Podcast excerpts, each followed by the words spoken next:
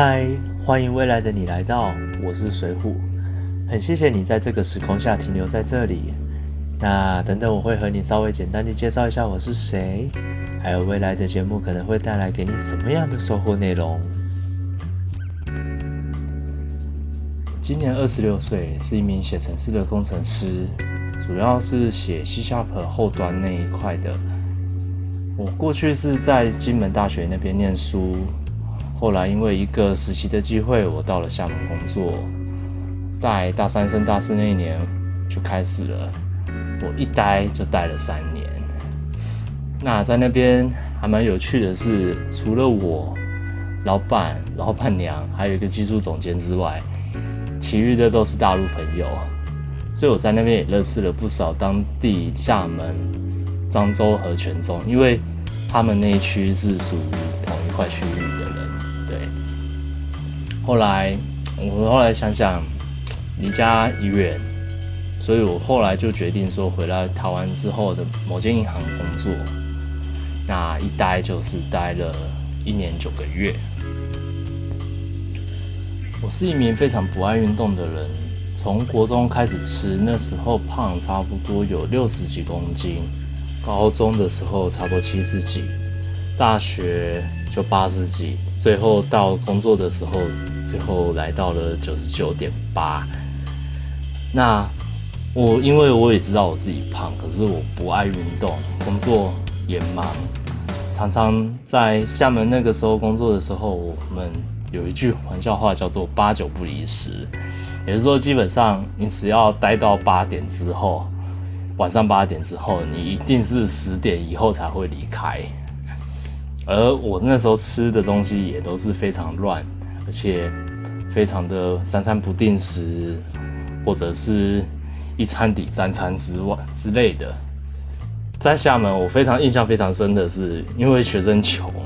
在厦门那边吃一个叫黄焖鸡的东西，还一碗十六块人民币，换算台币差不多就算八十块以内。我可以用那个一餐抵掉三餐，因为他们在厦门那边吃的东西都是白饭是不用钱的，随便你吃。所以我们那时候可以用这样一锅的东西从头吃到尾，然后白饭一吃一直饭一直吃一直吃。那很好玩的是，我们那时候甚至可以说一锅吃到三到五碗饭，抵掉一餐，就是整整整是抵掉一天的量。对。后来我们公司在厦门那边的时候，其实是没有什么健康报告的，所以我也不知道说我的健康状况是怎么样。我只知道我自己胖，可是胖，然后身体会累。也不觉得说怎么样。后来到了台湾工作之后，我们开始去做体检报告。我靠！我说那个体检报告，那时候看到我还在想说，完蛋了，我这样子还能进公司吗？因为几乎都是红字的，所以我觉得很恐怖，很恐怖。可是也不知道说怎么解决。你说要瘦吗？运动，然后工作时间。哦，对。我人是住在桃园这边，桃园附近，可是我的工作地点在台北松山。那我每天都要通勤，我没有什么时间运动啊。后来我遇到了我的教练，因为一场误会而认识了教练。至于这个误会是什么话，我以后会和你讲。当时教练请我量体重体脂的时候。我看到我的我的数据的时候，我其实真的有点吓到。我操，完了，九十九点八公斤。然后那时候教练跟我讲解的是我体脂率三十三点八，内脏脂肪是十四点五。其实我对这两个数字其实是没有什么概念的，我只知道说完了完了，我真的太胖了。那后来教练帮我讲解一下他帮其他人减重的结果。后来就再简单的问了我一句：“我想不想瘦？”其实我没有怎么多想，我只是想说说：“哦，真的能瘦。”然后看着说教练给我看的那些资料表，也就是他的学员减重的表，我看啊，好像也是真的，因为至少你说笔记是一样，二来就是每个每一张纸的每一个表格的笔记是不一样，就是每个笔人的笔记不一样之外，笔的颜色也会变。你想，如果说是假的数据的话，谁每天这样子给你变来变去啊？对不对？然后我就开始参加了我的减重计划，在当时还有一个十万元挑战赛的比赛。如果减重得到第一名的话，他其实会有十万块的奖金。那不得不说，在比赛的那两个月，其实我觉得教练的细心关怀，加上挑战的这一个诱因，其实给我很大的帮助。我那个时候差不多减了二十五公斤左右。具体数字我还要再看一下，其实我真的有点忘记了，但差不多就是二十几公斤，非常多。那我那时候就有在算，因为工程师其实很会去做一些计算。那我那时候去算了一下，上一届第一名教练给我的数据，就是说，当要达到第一名的时候，差不多要减掉差不多。二十一到二十二比例，百分之二十一、二十二的比例才能拿到第一名的机会。在我参加到第倒数第一周的时候，第一周、第二周那个时候，我就稍微算了一下，说啊，应该是没办法了。那时候我的百分比差不多来到十七 percent 左右，对。所以我那时候我心里就有底了，大概就是不会拿到第一名。可是很有趣的是，因为我其实是没有什么减重经验，我后来才发现说，原来还有什么针灸，然后埋线什么的减重，还有一些莫名其妙的减重，其实还真不少人都有这个经验的样子。在我身边的好几个就有说过，说什么用中医减重啊，或针灸埋线等等的，可是它的效果其实真的不彰显，而且看得出来他们其实也觉得还蛮反感跟累的，但是为了瘦，就嘴巴一咬，嗯，讲嘴巴一咬嘛，就，嗯。就牙一咬，然后就撑过去吧。可是看得出来，他们其实也还是想要再找个好一点的减重方式，但是钱都付了嘛，对啊。可是我真的不知道，原来我那个时候其实瘦的是非常快的。我没有想过说，原来一天零点二、零点三公斤的减重其实很快。我是什么时候开始注意到说原来这样减是很快的呢？是我开始在算，如果说一天二零点二零点三的话，其实一个月就差不多 就有八九公斤嘞。这个是其实这样换算起来，如果说这个速度再乘上三个月的话，其实哇还真的是我三个月就瘦完了。所以我在后来我有看到一些新闻报道，因为。你们也知道，说有些新闻报道其实很爱去讲说谁谁谁瘦了，哪个明星瘦了，然后用了什么方法。然后我就其实我有一次，在我瘦完之后，我就有一次我就看到一个还蛮好笑，不是说好笑，就是也要先恭喜那个人瘦了。但是他说他花了一年的时间瘦了三十公斤，然后被大肆报道说哇，这个瘦的好厉害啊什么的。可是，在对比说我自己的体感的时候，我就说，其实我知道还有更快的，而且至少我现在的精神体力更好。还有一个很夸张的是，我后来才知道，原来很多人说瘦的很快会有皮松肉垮的问题，但我其实没有。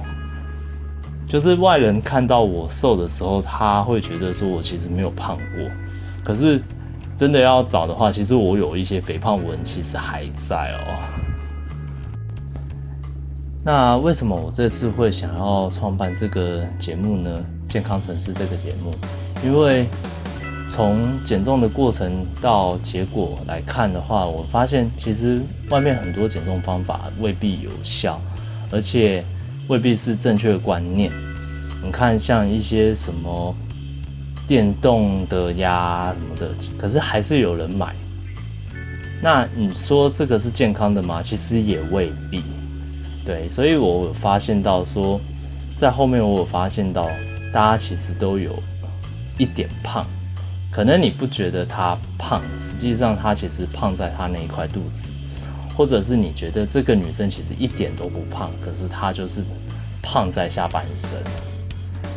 所以我在我的工作，也就是我在写程式的这个工作，其实我有发现到一个问题，是我在这个未来到底有什么样的给予，我不知道能给予得到谁。